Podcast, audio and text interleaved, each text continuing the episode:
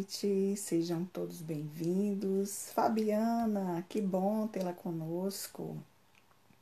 Dejamare, maratona, é, maratonista assídua, né?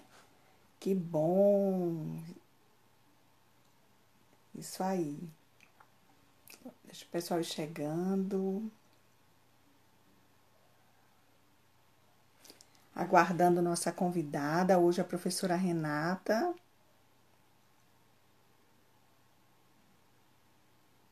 Vão colocando aí de onde vocês são, por favor.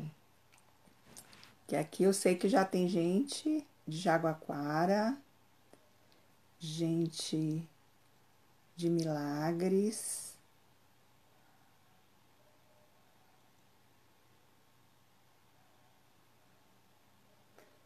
Maria de Fátima, Jaguaquara.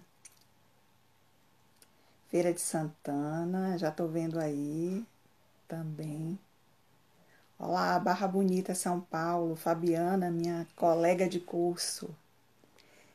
Jonas e Elisa, Ceará. Coisa boa. Vitória da Conquista, minha colega psicopedagoga Fátima, Amargosa. Então, estamos aqui aguardando Arilson também, aguardando a professora é, Renata. Ela vai falar para a gente hoje, não é? vai contar um pouquinho da experiência dela é, com relação às adaptações que ela fazia antes da pandemia e agora na pandemia. Chegaram algumas questões para a gente. Boa noite, Arius. Chegaram algumas questões e se vocês tiverem alguma questão, pode usar essa interrogaçãozinha aqui e manda para a gente, tá bom?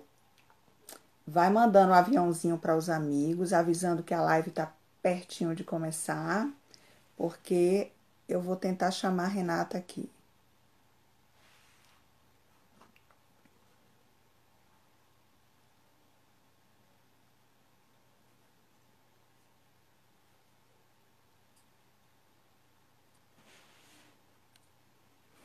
Renata ainda não chegou por aqui.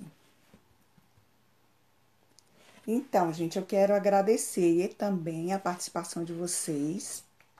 Ontem, nossa live com Mamari Lopes, eu recebi muitas mensagens parabenizando a fala de Mamari, uma fala assertiva, esclarecedora, trouxe também alguns pontos para a gente poder repensar enquanto profissional, eu digo docente, não é? E também é, pensar nesse profissional de apoio em nossa escola, em nossa sala.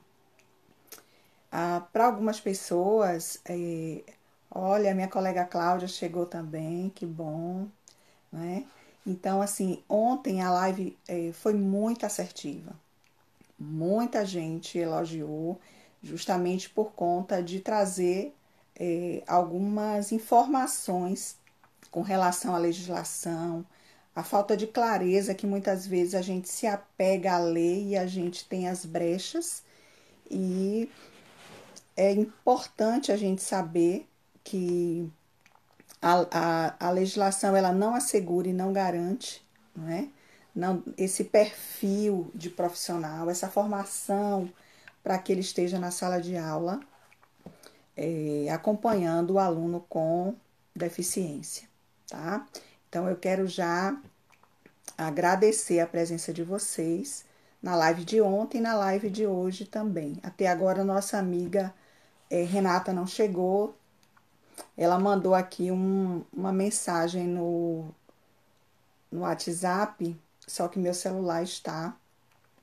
É, eu estou fazendo a live do, do, do celular, então não vou ter como acessar. Enfim, eu quero também dizer a vocês que a gente tem algumas outras lives. Semana que vem teremos live quarta e quinta. A live de quarta-feira será com Tiliana, nome diferente e bonito, né? É, Tiliana, ela. Deixa eu já olhar aqui o nome dela completo. Tiliana Zara. Ela é mestranda em educação pela PUC de São Paulo. E ela vai tratar com a gente sobre o DUA. O que é o DUA? Né? É o desenho universal da aprendizagem. E assim, uma discussão muito importante, principalmente quando a gente vai falar hoje de adaptação. Então, o DUA é muito, muito importante para que a gente possa conhecer mais dessa proposta né, de desenho universal da aprendizagem. Existem algumas críticas, mas é um dos modelos que são seguidos, principalmente em atendimentos educacionais especializados, como também, olha, a Renata entrou, como também para o AEE. E na quinta-feira nós teremos outra live com a professora Amanda Cristina. Essa live ela vai trazer, vai tratar para gente, tratar com a gente sobre o ensino colaborativo. Muito importante e a menina dos meus olhos, que eu acredito que vai dar uma ressignificada ao atendimento educacional especializado, principalmente eu estou falando de território, do meu lugar, né? É muito, muito interessante a proposta. E nós teremos um presente esse presente é, eu ia deixar para contar lá no final, mas eu vou logo dizer a vocês. Nós teremos uma é, um workshop com uma terapeuta ocupacional. Também o nome dela é Mariana e ela vai tratar com a gente, vai trazer a comunicação alternativa aumentativa. Vai ser bem legal, bem legal mesmo. Vai ser um sábado dia 29, das 10 ao meio-dia. Então, se programar para poder participar desse workshop, que vocês receberão um certificado. Tá bom? Já vou chamar aqui a um convite aqui para mim. Eu já aceitei. Vamos ver aqui. Tá chegando. Ei! Chegou! Cheguei! Você mandou um áudio no WhatsApp, eu não consegui visualizar porque eu estou fazendo no celular. Depois que eu pensei, ela não vai poder ouvir. Mas pois é. Rapidinho, deu tudo certo. Isso, tranquilo. Boa noite, Renata, seja bem-vinda. Boa noite, obrigada. Pois é, eu já acolhi, não é? Os participantes da live, já coloquei eles a par das lives seguintes da semana que vem. Inclusive, nós vamos estar trabalhando com Dua, que nós conversamos hoje. Semana que vem, com Tiliana Zara. Você, você conhece Tiliana? Não, ela é do Inclua. É, ela é do Oi, Inclua. Fabi. É, Fabi tá com a gente, e Arius. Fabi sempre tá, eu adoro. É, Fabi é, é ótima. Então, assim, nós vamos ter também a Amanda, Amanda Cristina, Amanda não vai trabalhar a aba, vai trabalhar ensino colaborativo conosco. E dia 29 nós vamos ter Mariana Manzini, vai trabalhar com a gente a comunicação aumentativa alternativa, com workshop, fechando a linha de chegada dessa maratona com uma certificação pela Civian. Vai ser um sucesso. Nossa, excelente. Excelente, né? Muito Excelente. bom. Pois é. Então, eu já agradeci a participação do pessoal ontem. Quem chegou agora, sejam todos bem-vindos e bem-vindas. É um prazer muito grande estarmos na terceira live e hoje recebendo mais uma pessoa querida, Renata Carvalho. Eu tive o prazer de fazer um curso com Renata e uma colega. É... Como é o nome? Talita. Talita, né? Talita, a professora Talita, sobre adaptação de materiais né, para atendimento a educacional especializado. E quando eu fiz o curso, eu logo fiquei de olho grande, querendo trazer Renata um pouquinho para a gente. Tá? Então, por isso, Renata está aqui hoje, recebeu o nosso convite e logo disse: tô colada, tô junto, vamos sim fazer a discussão. Então, assim, nós estamos adotando a, a seguinte metodologia: você vai ter um tempo entre 20 e 25 minutos para você fazer uma abordagem geral sobre a questão da adaptação de material, flexibilização, né? trazer algumas questões é, teóricas e questões também que devem ser pensadas. E daí então eu abro né, as perguntas no chat, que eu já pedi o pessoal para colocar aqui na interrogaçãozinha, e algumas que chegaram eu também faço e a gente vai discutindo. Só temos que terminar antes das 21, porque senão não fica gravada. As outras lives já estão gravadas. Quem não assistiu pode ir no meu perfil e vê-las, tá bom? E assim, Aí Arilson está tá reforçando, está endossando que o curso foi ótimo, excelente, participou, que coisa boa, não é isso? Então, assim, vou apresentar a Renata direitinho, né? Como se faz a coisa, dando continuidade à nossa maratona de educação especial. Vamos para a terceira live. Nossa convidada é uma querida, Renata Carvalho. É, Renata é licenciada em Educação Especial pela UFSCar, Universidade Federal de São Carlos. Vocês vão me ouvir falar de UFSCar até o final, porque é onde tem, né, é o celeiro da educação especial, a pesquisa da educação especial está lá. Então, nós estamos trazendo esse povo para poder estar dialogando conosco. Tá bom? Ela é especialista em atendimento educacional especializado, é pós-graduanda em autismo e psicopedagogia e ela atua como professora numa sala de recurso no interior de São Paulo, próximo a Ribeirão Preto. Aí não tá fazendo frio, Renata? Não. Ribeirão é muito quente. Ribeirão é muito, ah, pois muito é, quente. Aqui faz um frio muito. Olha, olha como eu tô. Aqui 18 graus, 16, um caso. Aqui tá calor. Pois é. Então, assim, eu vou. Já falei da metodologia, já, já falei do das nossas lives seguintes. Então, eu vou passar a falar para você, mas antes disso, eu vou fazer a minha descrição. Eu sou branca, tenho cabelos curtos, loiros, estou de batom lilás e uma blusa de frio, gola alta, roxa, tá? E agora eu passo a palavra para Renata, você faz sua descrição e você pode começar conosco, né, a sua fala. Seja bem-vinda, fique à vontade. O espaço é Obrigada. seu. Obrigada, Mari. Boa noite. Eu vou fazer minha audiodescrição rapidinho, então. É, eu sou branca, tenho cabelos cacheados curtos, castanhos. Ao meu fundo tem uma parede branca e metade de uma porta marrom aparecendo. Eu tô de batom rosa, meio vermelho, e, e uma camiseta preta. Uh, eu quero agradecer, primeiramente, o convite da Mari. A Mari é uma querida, foi uma cursista muito querida, muito especial, e eu fiquei muito feliz com o convite em poder partilhar um pouquinho. É, eu organizei mais ou menos a minha fala, tentando trazer um pouco da teoria sobre adaptação, mas como o tempo é muito, muito restrito e a Mari queria que eu falasse sobre a minha prática também, eu tentei fazer uma divisão. Então, serão mais algumas jogadas mesmo, né, do que uma explicação completa, porque o tempo é extremamente curto. É, Mari, vai me policiando quanto ao tempo, porque Pode eu tô deixar. relógio por aqui. Aí tá, você me fala tranquilo, Mas eu vou 10. acompanhando. Sim, ok. Tá bom, obrigada. É, eu não sei, né, se a maioria que está aqui assistiu. Se não assistiu, aconselho que assista a primeira live aqui da Maratona da Mari, que foi com a professora Cidenise.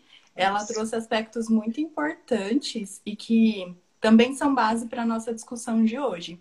Então, o contexto histórico permeado por exclusão das pessoas com deficiência, a importância da nomenclatura, né? Então, a gente diz pessoa com deficiência e não o deficiente, porque pessoa a gente considera que vem muito antes de qualquer outra característica que essa pessoa possa ter. Uh, outro aspecto extremamente importante que ela trouxe foi a educação como um direito, né? E não um favor. E o que a gente vê, eu estou né, no chão de fábrica, como o pessoal costuma dizer, das escolas, é que muitos ainda veem a educação especial inclusiva como um favor. É, pobrezinho, ele está aqui, ele ainda precisa tanto de ajuda, ah, mas só dele estar aqui no mesmo ambiente já tá bom, né? Só dele socializar já tá ótimo. E a gente sabe que não é assim que funciona. O direito à educação inclui habilidades sociais? Inclui, assim como para todos os outros alunos. Mas também inclui o direito à aprendizagem. E é esse o fator primordial da adaptação curricular. Eu escolho falar adaptação curricular porque é o termo que as pessoas mais conhecem e é o termo que está amplamente divulgado na legislação brasileira. Mas existem algumas discussões né, sobre esse termo. Então, flexibilização, adequação, e aí são discussões um pouco mais complexas. Mas eu vou continuar utilizando adaptação porque é o que eu sei que as pessoas me entendem mais facilmente, tá? Uh, então, a adaptação, ela vem para meio que fechar esse enlace que tem a educação como um direito, né? Ela vem como um acesso, e eu vou falar mais um pouquinho mais adiante. Antes disso, eu preciso falar sobre o meu ambiente de trabalho. Eu trabalho em sala de recursos multifuncionais e eu atendo alunos de todas as especificidades. O que vier na escola, eu posso atender dentro da sala de recursos. A nossa é, é uma prefeitura, então é esse o sistema, é essa dinâmica, diferente do Estado, por exemplo, que tem as salas específicas para cada é, deficiência, deficiência, ou para o transtorno do espectro autista, né? A minha é uhum. general, generalista, né? Como a gente costuma dizer. Uh, então, a sala de recursos serve para quê na escola? Para que, que a gente está lá? A gente está lá para articular o processo de inclusão. Então, essas crianças, esses adolescentes passaram para a escola regular. E aí, como é que faz com essa galera lá que ninguém sabia como fazer, ninguém sabia o que fazer e nem por que elas estavam lá? Então, veio o atendimento educacional especializado.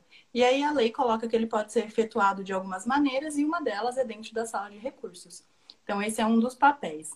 Um papel, então, primordial que é o que a gente vai discutir hoje também, é sobre a articulação que o professor de educação especial precisa fazer quando ele está na sala de recursos.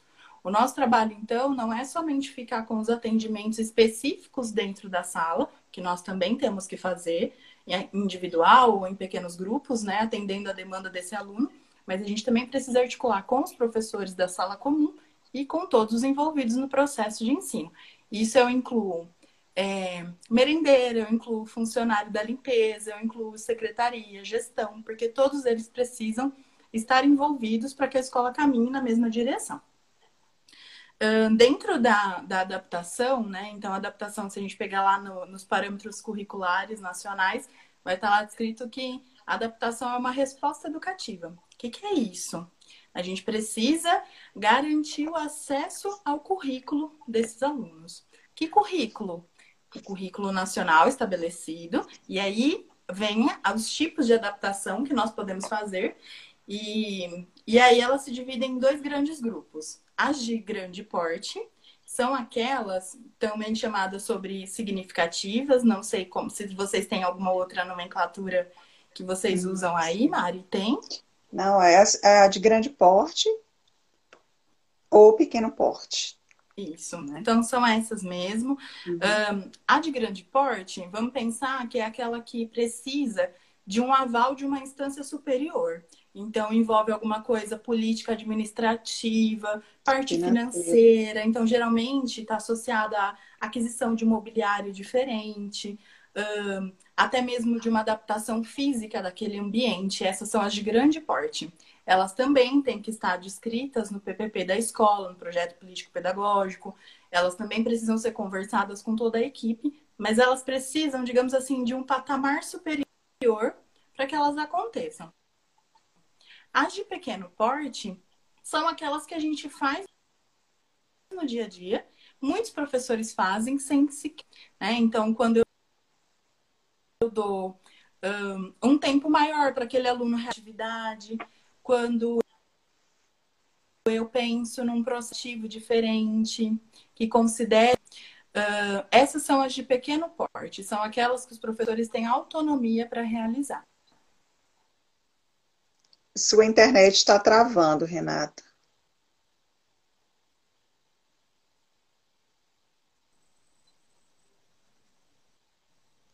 Renata, me ouve? Oi, travou aqui. Pois é, nós estamos te ouvindo, mas está carregando tua imagem ainda. Se quiser continuar falando, aí voltou. tá ok. Voltou? Voltou. Okay. Onde parou? Voltou. Voltou. Você tá. pode retomar. É, então, eu estava falando sobre as de pequeno porte. As, isso, as de pequeno porte que nós podemos fazer na sala de aula sem precisar de um aval de superiores, né? porque nós podemos realizar tranquilamente. Professor... Isso. A gente realizar com total autonomia. A gente é o diretor de educação especial, assim como o professor da sala comum. O que acontece, né? A sugestão é que isso aconteça em consonância com toda a escola. Então, por mais que não precise de uma instância superior sabendo, a sua gestão escolar, os outros colegas de trabalho, eles precisam saber o que está acontecendo. Até mesmo para trocar figurinha, para ver o que está dando certo, o que, que não está dando. E aí, dentro desses, desse tipo de adaptação, a gente encontra o quê? Em que, que a gente pode adaptar no currículo? Tudo. A gente pode adaptar no conteúdo que eu, vou ser, que, que eu vou trabalhar, eu posso adaptar, então, os objetivos, né? Se eu vou alterar conteúdo, eu altero o objetivo e vice-versa. Um, eu posso adaptar a organização, a organização da minha aula, a organização do espaço físico, um, todo qualquer tipo de organização, os grupos da sala de aula, esses alunos, tudo isso envolve adaptação. Como eu vou organizar o ambiente físico e pessoal para que essa aula ocorra de uma maneira acessível para todos que estão ali. Uh, eu posso adaptar também a temporalidade, como eu já comentei. Então, o tempo que eu, que eu permito que esse aluno faça. Um, isso inclui os objetivos. Então, por exemplo, se eu estabeleço. Vamos pegar um exemplo aleatório. Se eu estabeleço que o Rafael precisa escrever Rafael né? Geralmente, uma criança em processo de alfabetização demora um determinado tempo. O Rafael, que tem uma deficiência intelectual moderada, um pouquinho mais assim, que tem muita dificuldade, que já está no sexto ano, por exemplo, ele vai demorar um tempo maior. E isso pode e deve estar previsto no currículo do Rafael. Né? E isso envolve o tempo que ele vai precisar ali, que ele vai demandar para atingir esse objetivo. Eu posso também é, mexer na minha metodologia. Então, a minha metodologia ela está sendo acessível para todos. Uh, esse aluno exige uma metodologia específica para ele. Tem alguma que, se eu fizer uma alteração, eu atinjo todas, e aí entra um pouquinho do desenho universal, mas eu não vou, vou tentar não me aprofundar, porque senão a gente pode um pouquinho.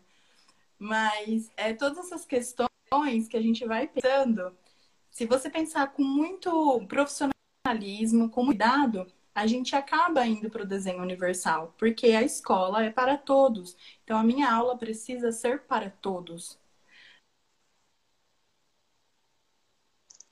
Você processo travou. De avaliação.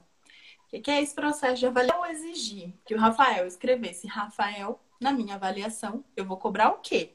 Eu vou cobrar interpretação de texto, que é o que a turma toda está fazendo? Não, eu vou cobrar Rafael certo? Ela precisa ser coerente. Por que, que eu sempre pontuo isso? Porque eu vejo muitos professores fazendo até adaptações muito adequadas durante as aulas, e aí chega na avaliação, ou aquele aluno não faz, então pede para que o, o profissional ali de apoio, estagiária, cuidadora, saia com ele da sala enquanto está todo mundo realizando a avaliação, ou então dá a mesma avaliação que deu para todo mundo, para esse mesmo aluno, que não teve acesso aos mesmos conteúdos. Então, assim, é, isso precisa estar muito bem entrelaçado, precisa estar muito juntinho para que seja funcional, para que eu consiga ver se o meu ensino foi efetivo, o que faltou nesse ensino, quais serão os próximos, então eu preciso retroceder, eu posso avançar. É, é, isso que é de extrema importância que as pessoas ainda possuem muita dificuldade de entender. É, tem uma colocação sobre adaptação que é no curso que a, que a Mari participou, que a gente bateu muito, foi que a adaptação não é facilitar. Por que não é facilitar? Porque se o pai adaptação é facilitar o processo, eu vou pegar atividades infantilizadas. Tá travando. Entender que aquele. Travou? Tá. Travou. Você você está falando com relação à adaptação, que adaptar não é facilitar. ok. É a sua tá. internet. Então, por que que eu não posso dizer isso? Por minha internet, eu acho. É.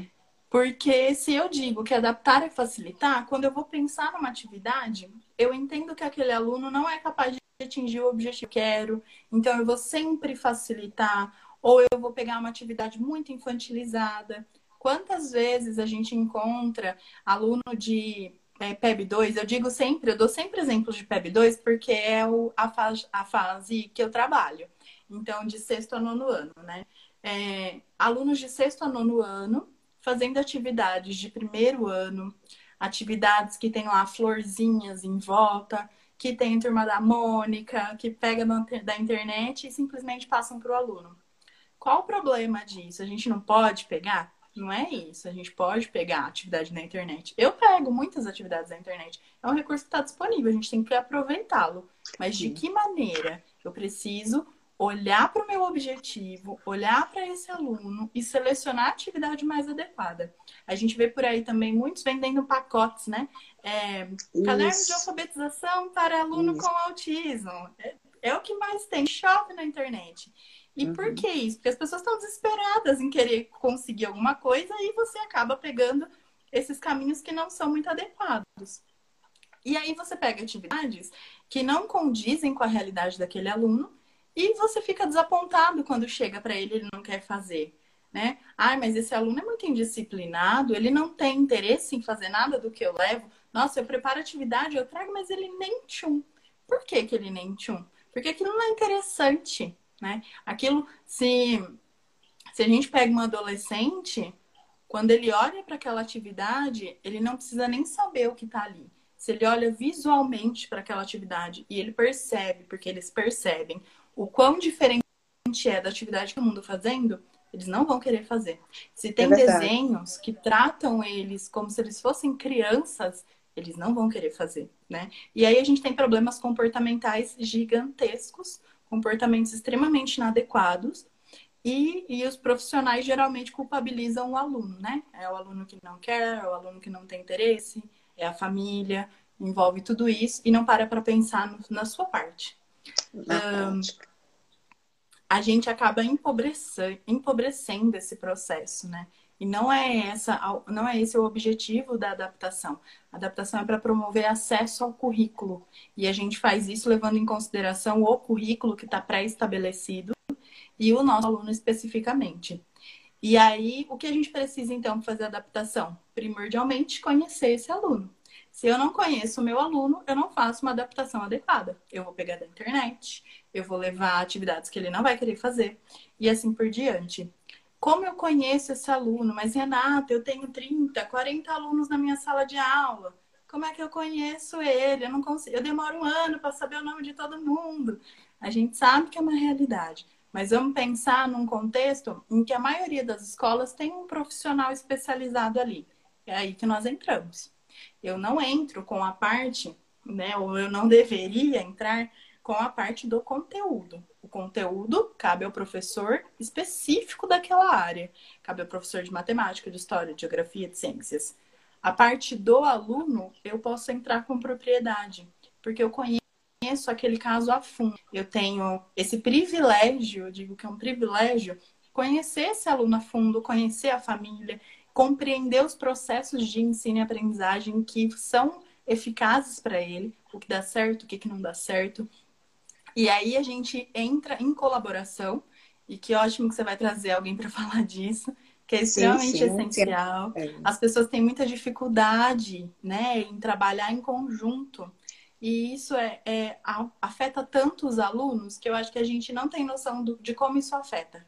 E quando eu entro em colaboração e consigo realizar esse trabalho em conjunto, a probabilidade da minha adaptação ser um sucesso é muito maior. É muito maior. Porque, veja, eu vou entrar com o meu conteúdo específico, então, as estratégias, o conhecimento do aluno, o conhecimento da especificidade daquele aluno. E esse conhecimento vai muito além. Esse conhecimento vai muito além do laudo, né? Os professores, né, em sua maioria, costumam dizer assim: ah, é laudado, o que, que ele tem? E aí taxa aquele rótulo, né, deficiente intelectual. E, e esquece que aquela pessoa tá ali, existe uma pessoa por trás desse rótulo, existe uma pessoa por trás desse laudo médico, né? Como foi a vivência dela, o contexto ela está inserida, uh, qual é a personalidade dessa pessoa. A gente tem que considerar tudo isso. Isso é conhecimento de aluno. Um papel que me diz deficiência intelectual, autismo, seja lá o que for, ele não me diz quase nada sobre aquele aluno. Ele me traz algumas, ele pode me trazer alguns caminhos, né? Clarear algumas ideias, com certeza, mas ele me diz muito pouco do que eu ainda preciso saber sobre ele. Por isso a importância de avaliar. E isso tudo, avaliar profundamente, por exemplo, a gente consegue na sala de recurso.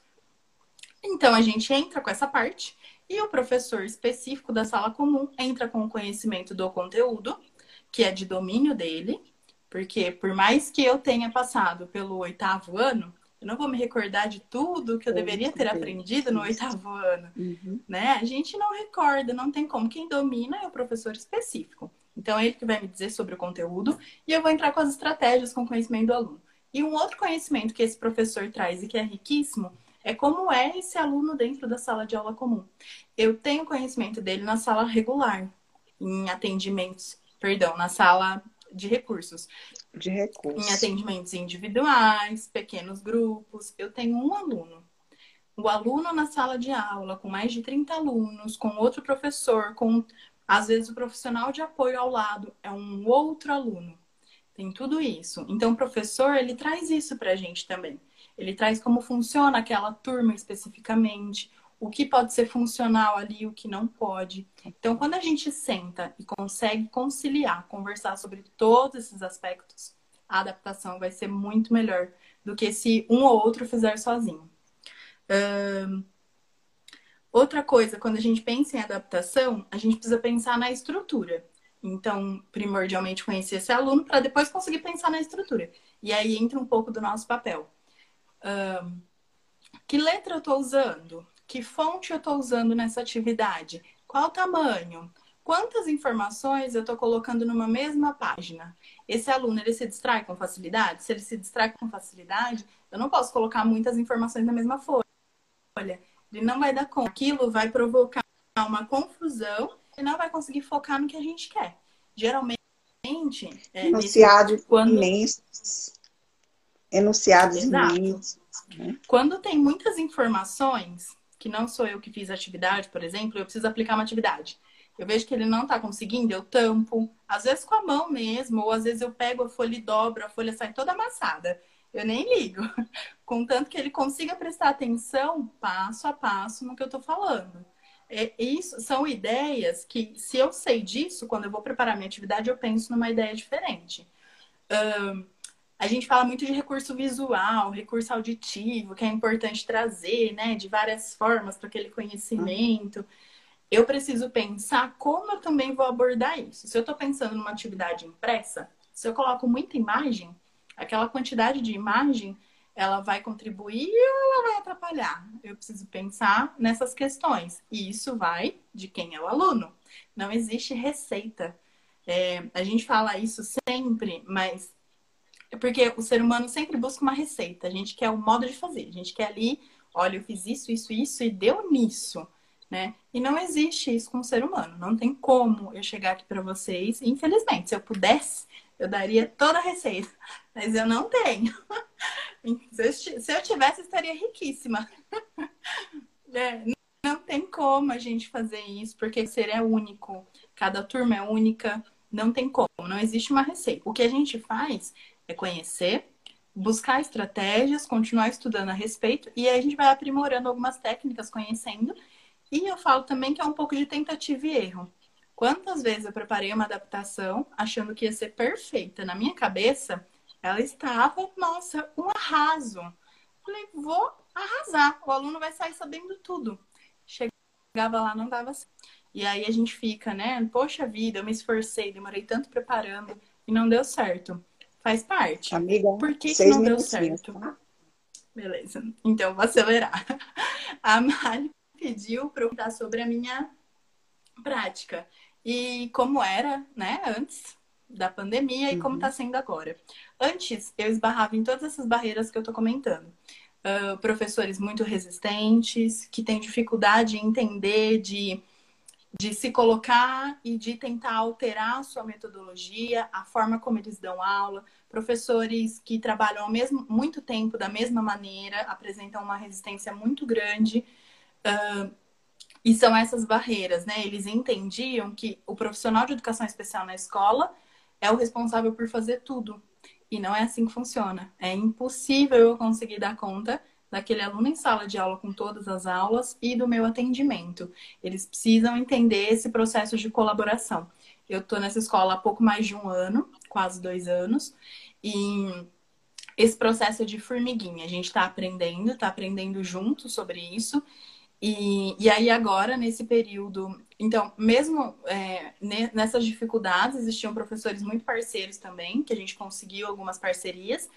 E eu levei alguns recursos, eu fabricava, mas isso nessa conversa. Olha, Renata, eu preciso dar uma aula de ciência sobre fotossíntese. O que, que eu posso fazer? Não sei o que fazer. Eu ia lá, preparava um recurso, levava, olha, tá bom, olha, o que, que precisa ter e tal, conversava e aplicava. E muitas vezes esse recurso era útil para toda a sala, desenho universal. era útil para todo mundo e todo mundo saía falando: nossa, o recurso que o fulaninho usou me ajudou também. É esse o objetivo principal, assim. Uh, e aí, agora, durante esse período da pandemia, no início, nós estávamos fazendo as adaptações. Eu tenho aluno de sexto a nono ano e eu fazia adaptação de todas as matérias e de todos os anos. E isso é muito complexo, porque eu não tenho domínio da área, né? E, e aí, na tentativa, agora nós estamos num outro processo nós estamos aproveitando esse período que os professores estão em casa. Não que eles estejam à toa, não é isso. De maneira alguma, está sendo uma fase muito complicada para todo mundo. Verdade. Mas a gente está aproveitando o horário de trabalho para encaixar formações. Nós começamos uma formação geral sobre o que é adaptação, como funciona esse processo, qual o papel de cada um. E, e agora a perspectiva é que a gente possa fazer algumas, algumas reuniões, algumas formações específicas de área específica falando sobre os alunos. Para quê? Para que eles se envolvam nesse processo e consigam construir junto com a gente, né? De mãozinha dada mesmo. Para depois a gente ir retirando essas dicas, como a gente faz com o aluno, né? No ensino é, a gente fornece é, todas as dicas. Né? Isso. E depois a gente vai retirando para que esse, esse ser humano. É. Manu está perguntando onde é isso. Ela está falando de uma cidade do interior de São Paulo, próxima a Ribeirão Preto, Manu. Pode falar, continuar, isso. Renata. E aí, para que depois essas pessoas consigam realizar esse processo sozinhas. Não é completamente sozinhas, eu ainda estarei ali, mas eu estarei de uma forma mais adequada, né? De uma forma que é, seja condizente com o meu papel como professora de educação especial e ele esteja fazendo o papel como professor de sala comum. Uh, é basicamente isso que a gente está fazendo, é muito complexo, existem várias discussões, a gente poderia ficar aqui horas e horas falando, mas acho que eu tentei trazer, não sei se deu para pegar um pouquinho da ideia de como está sendo. E assim, as perguntas, eu, é, eu vou, Mamari está aqui colocando que dupla. Tem gente aqui falando Aí, Ai, Renata faz um trabalho incrível no Fundamental 2, tiro meu chapéu eu também. Fiz curso com ela e sei como ela é fantástica. Então, Renata, olha só. Você trouxe alguns pontos na sua fala que com certeza nós estenderíamos aí para discussão. Só que eu tenho algumas questões que eu acho que você vai retomar algumas, alguns pontos da sua fala e aí vai esclarecendo mais e a gente vai dando conta até chegar ao nosso horário, porque eu tenho aqui para controlar, né? Então, assim, a questão 1, um, né, que chegou para mim, é adaptação, flexibilização e adequação curricular. Existe alguma diferença nesses, nesses conceitos? É, existem algumas diferenças teóricas, né?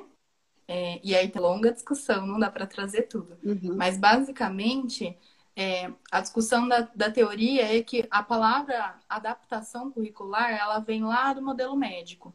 Então, que existe algo ali a ser consertado e a gente entra com adaptação nesse sentido. Na prática, o que a gente faz, tudo que eu disse um pouco para vocês, é muito mais próximo de uma flexibilização ou adequação curricular. Esses termos eles são encontrados bem juntinhos assim na literatura. E, e o que, que eles trazem? Que a gente precisa trabalhar essa flexibilização do ensino, do processo de ensino, das unidades escolares para atender a todos e a cada um. É mais ou menos essa a diferença. E a gente ainda, ainda consegue ouvir ajuste. Eu fiz um ajuste aqui na atividade ele conseguiu é, responder. Né? Nós ainda temos aí o ajuste. Ah, Para uhum. você, adaptações curriculares exclui ou inclui o aluno com deficiência? Essa é uma grande discussão também, né? Aí são temas muito polêmicos, como você disse ontem com a Mamari. Para a Mamari, né?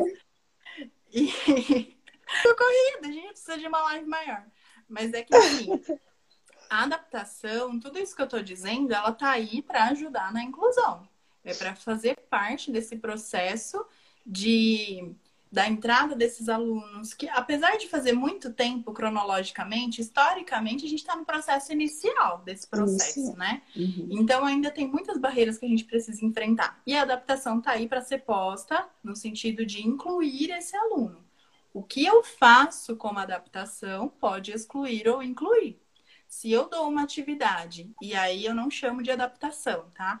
Se eu dou uma atividade Pego uma atividade qualquer da internet, dou lá para o menino do sétimo ano, uma atividade de pontilhado do primeiro ano ou até mesmo da educação infantil, eu estou excluindo, com certeza.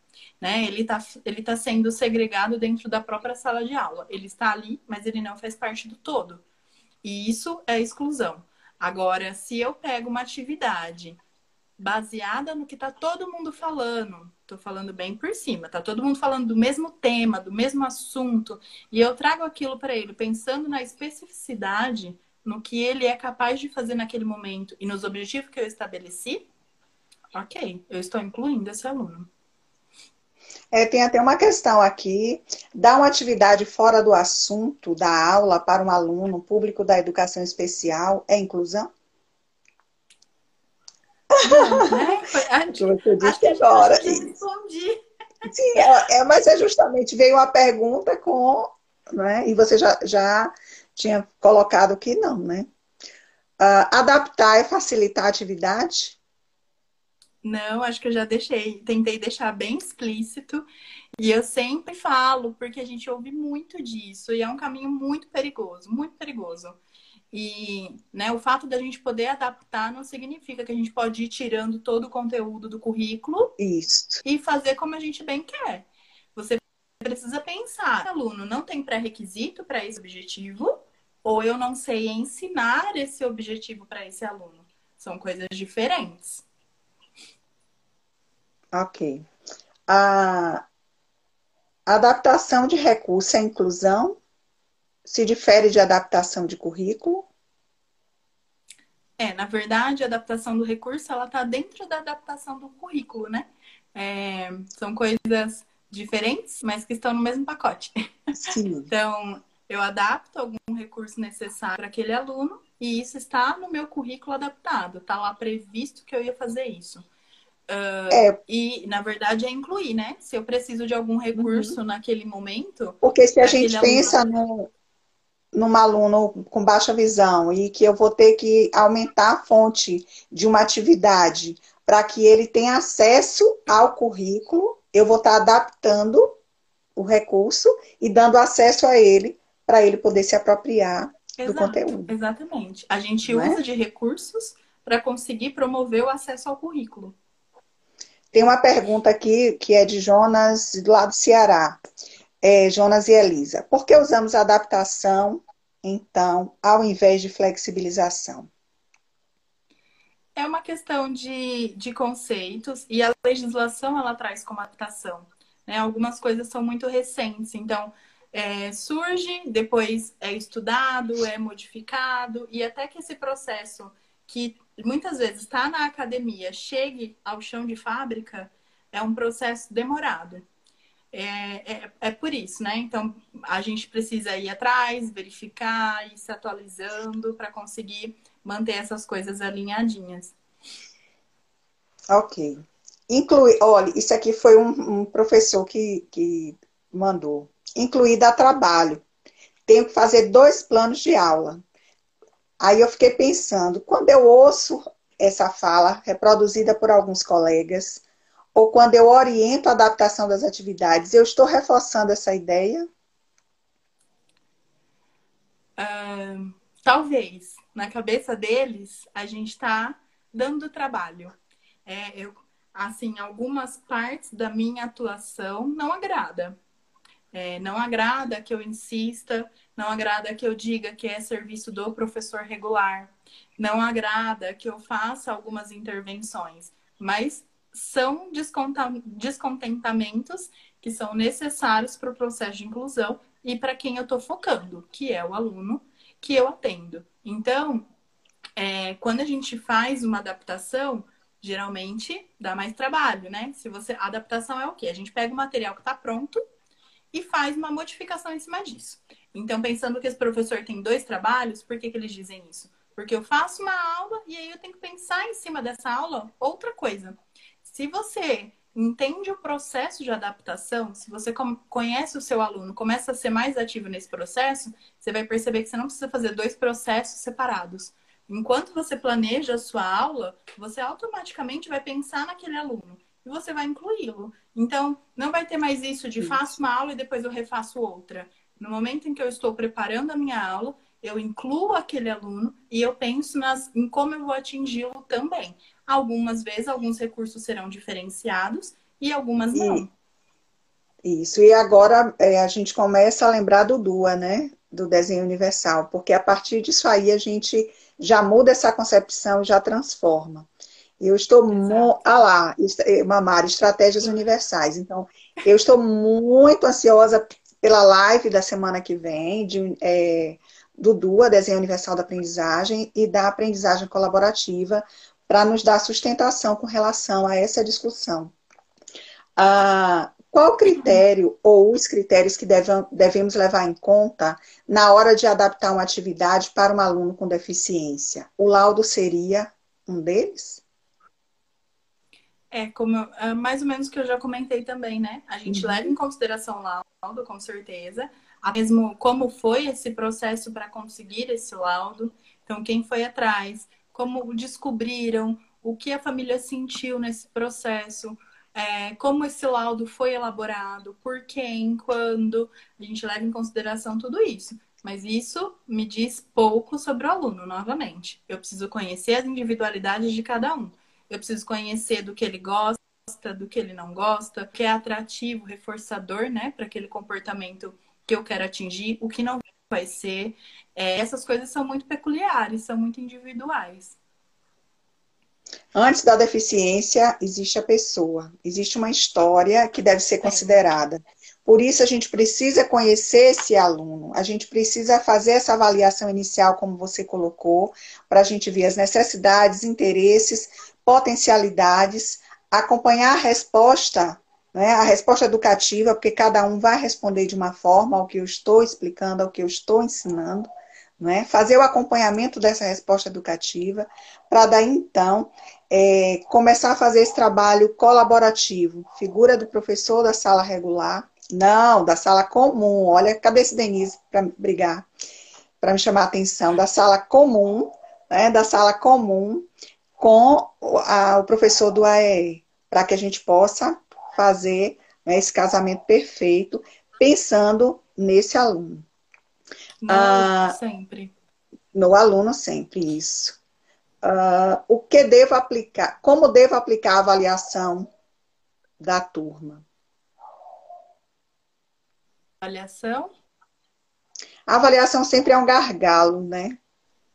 Pelo menos aqui na, na no meu chão de escola, né? Então, assim, a rede comum, ela sempre questiona, ela sempre busca é, como eu vou avaliar? Então, de que forma eu posso aplicar a avaliação?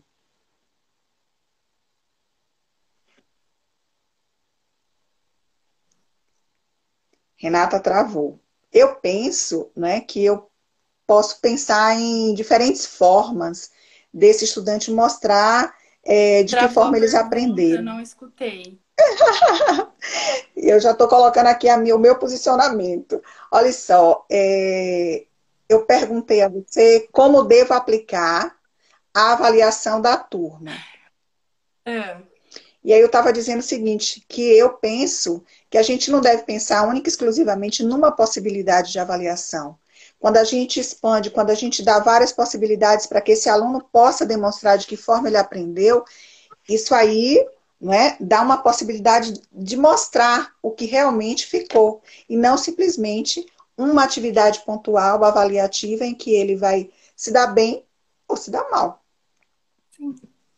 Além de considerar né, o individual, então, é, eu consigo expressar melhor o que eu aprendi através da escrita, o outro consegue através da fala. Além de considerar essas possibilidades, também tem o dia a dia. Em que contexto aquele aluno estava quando ele fez aquela avaliação? E se eu Isso. ofereço várias oportunidades de avaliação, eu consigo avaliar melhor mesmo. Ok. Ok. É, eu queria deixar aqui uma, uma.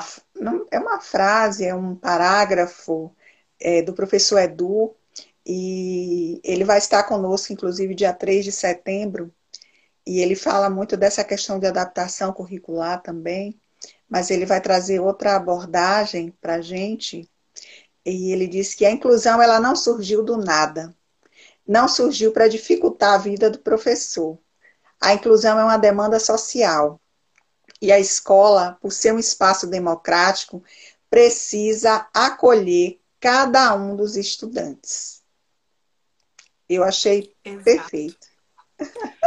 É, eu já vi umas coisas também em relação a ah, o que eu faço quando o professor reclama que ele tem aluno né, com deficiência. É, você diz para ele que ele precisa trabalhar. Você diz para ele que ele precisa recorrer a recursos, que ele precisa verificar o que ele pode fazer, porque é um direito daquele aluno estar ali é, quando eu vou fazer alguma formação, e você viu no curso né, com a gente, a gente uhum. sempre tem que trazer esse panorama histórico primeiro, para que as pessoas entendam isso, a importância social que isso tem a longo prazo, a curto prazo. É, esse processo inicial, não tão curto, mas curto, né, numa linha do tempo maior, está é, tá sendo sofrido. É sofrido. Esses alunos muitas vezes sofrem, essas famílias sofrem, é, a aula sofre, o professor sofre, mas é um sofrimento necessário em busca de algo muito maior, muito maior do que a gente acha que a gente está fazendo. Né? É, um, é Você... É, agora, você, nós falamos das adaptações e é assim, você está é, atendendo agora na pandemia, você está entregando atividades, você está fazendo atendimento online, nós temos sete minutinhos. É, Mas, eu estou assim... atendendo. É, os, na nossa escola, a orientação foi fazer as atividades e tinha, nós estávamos fazendo plantões na escola. Então, nesses plantões, eu levava as atividades e as famílias retiravam. Com todo cuidado, mas elas iam lá retirar mais ou menos a cada 15 dias. É, então, eu já dava a quantidade referente e aí eu fazia o auxílio via WhatsApp. Tirava dúvida, gravava vídeo explicando, os professores também, a gente ficou nessa dinâmica. Agora a gente está numa dinâmica de não poder fazer plantão de evento de casos. E, e aí esse processo online vai se intensificar agora. Né? Eles não vão poder retirar nenhuma atividade presencialmente. Seus alunos têm, tem Wi-Fi, tem internet, tem, tá tudo certinho. É aí que entra. a maioria não tem. A maioria não tem telefone próprio às vezes até um único celular para a família inteira utilizar. Muitos deles usam 3G, né, 4G, não tem uma, uma internet adequada em casa. Então eu não posso ficar fazendo videochamadas, por exemplo, que gasta o consumo de dados é muito maior. Uhum. A gente tem que pensar em todos esses detalhes.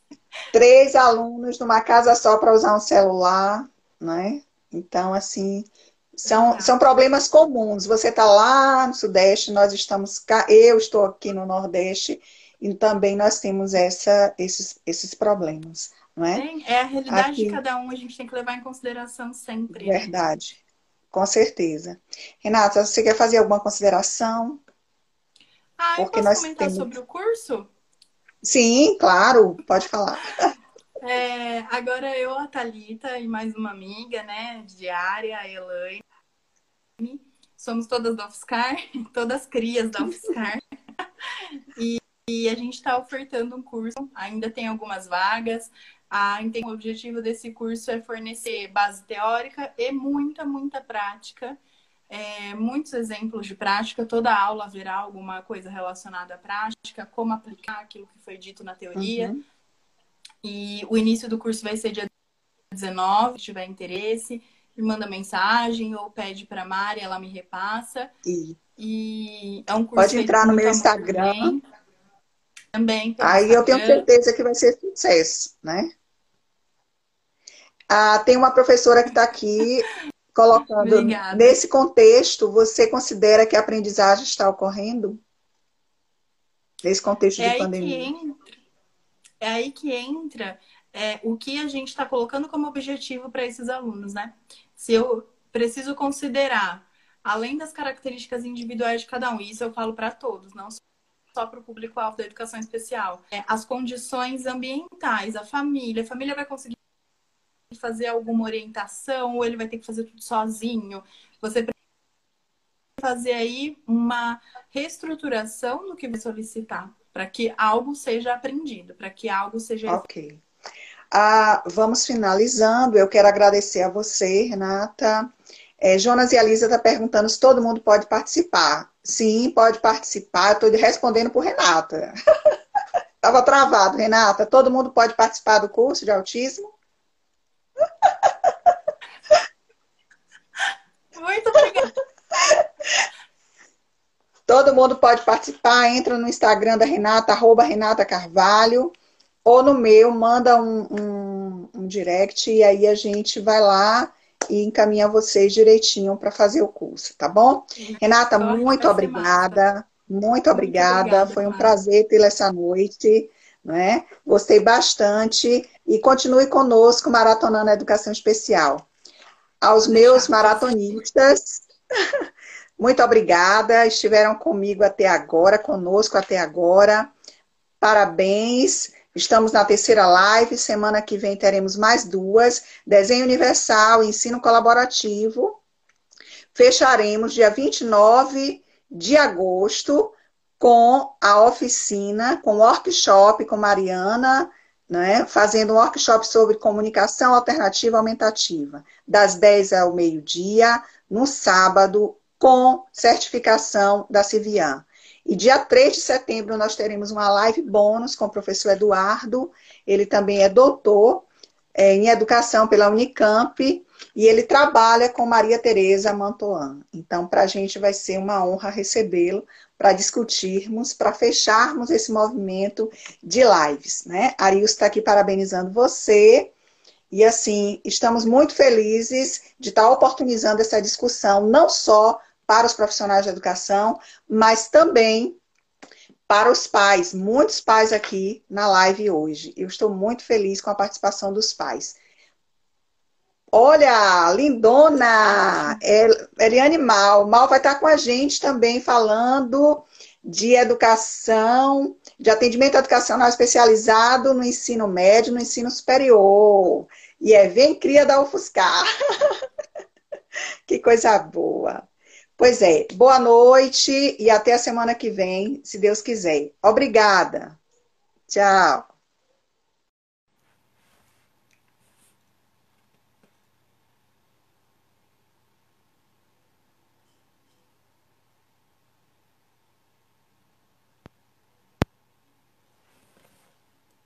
Olá, boa noite, sejam todos bem-vindos. Fabiana, que bom tê-la conosco. Djamari, maratona, é, maratonista assídua, né? Que bom. Isso aí. Deixa o pessoal chegando. Aguardando nossa convidada, hoje a professora Renata.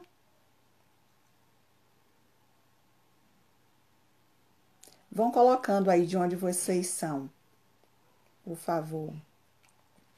Que aqui eu sei que já tem gente de Jaguaquara, gente de Milagres.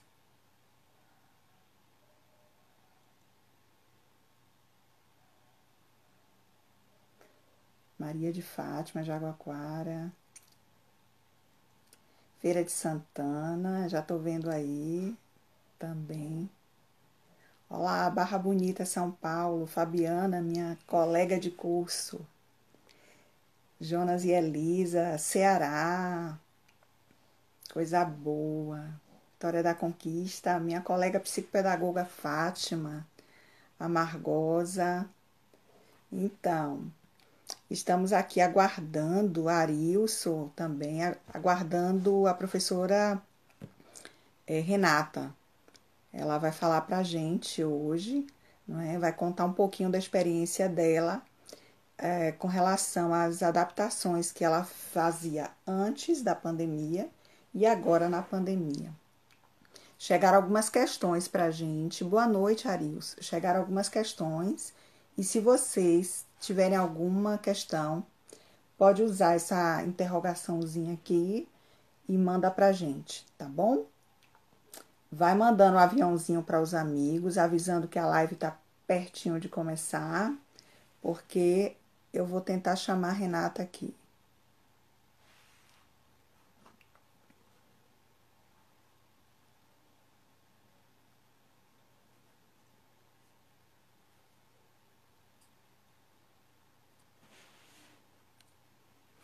Renata ainda não chegou por aqui. Então, gente, eu quero agradecer também a participação de vocês. Ontem, nossa live com Mamari Lopes, eu recebi muitas mensagens parabenizando a fala de Mamari, uma fala assertiva, esclarecedora, trouxe também alguns pontos para a gente poder repensar enquanto profissional, eu digo docente, não é? E também é, pensar nesse profissional de apoio em nossa escola, em nossa sala. Ah, Para algumas pessoas, é, olha, minha colega Cláudia chegou também, que bom, né? Então, assim, ontem a live é, foi muito assertiva. Muita gente elogiou, justamente por conta de trazer é, algumas informações com relação à legislação, a falta de clareza que muitas vezes a gente se apega à lei e a gente tem as brechas e é importante a gente saber que a, a, a legislação ela não assegura e não garante não é? não, esse perfil de profissional, essa formação para que ele esteja na sala de aula é, acompanhando o aluno com deficiência, tá? Então, eu quero já agradecer a presença de vocês na live de ontem e na live de hoje também. Até agora, nossa amiga é, Renata não chegou. Ela mandou aqui um, uma mensagem no, no WhatsApp, só que meu celular está. É, eu estou fazendo a live do, do, do celular, então não vou ter como acessar. Enfim, eu quero também dizer a vocês que a gente tem algumas outras lives. Semana que vem teremos live quarta e quinta. A live de quarta-feira será com Tiliana, nome diferente e bonito, né? É, Tiliana, ela. Deixa eu já olhar aqui o nome dela completo. Tiliana Zara. Ela é mestranda em educação pela PUC de São Paulo. E ela vai tratar com a gente sobre o DUA. O que é o DUA? Né? É o desenho universal da aprendizagem. E assim, uma discussão muito importante, principalmente quando a gente vai falar hoje de adaptação. Então, o DUA é muito, muito importante para que a gente possa conhecer mais dessa proposta né, de desenho universal da aprendizagem. Existem algumas críticas, mas é um dos modelos que são seguidos, principalmente em atendimentos educacionais especializados como também, olha, a Renata entrou, como também para o AEE. E na quinta-feira nós teremos outra live com a professora Amanda Cristina. Essa live ela vai trazer, vai tratar para gente, tratar com a gente sobre o ensino colaborativo. Muito importante e a menina dos meus olhos, que eu acredito que vai dar uma ressignificada ao atendimento educacional especializado. Principalmente eu estou falando de território, do meu lugar. Né? É muito, muito interessante a proposta. E nós teremos um presente. Esse presente é, eu ia deixar para contar lá no final, mas eu vou logo dizer a vocês. Nós teremos uma é, um workshop com uma terapeuta ocupacional também o nome dela é Mariana e ela vai tratar com a gente, vai trazer a comunicação alternativa aumentativa. Vai ser bem legal, bem legal mesmo. Vai ser um sábado, dia 29, das 10 ao meio-dia. Então, se programar para poder participar desse workshop, que vocês receberão um certificado. Tá bom? Já vou chamar aqui a um convite aqui para mim. Eu já aceitei. Vamos ver aqui. Tá chegando. Ei! Chegou! Cheguei! Você mandou um áudio no WhatsApp, eu não consegui visualizar, porque eu estou fazendo no celular. Depois que eu pensei, ela não vai poder ouvir.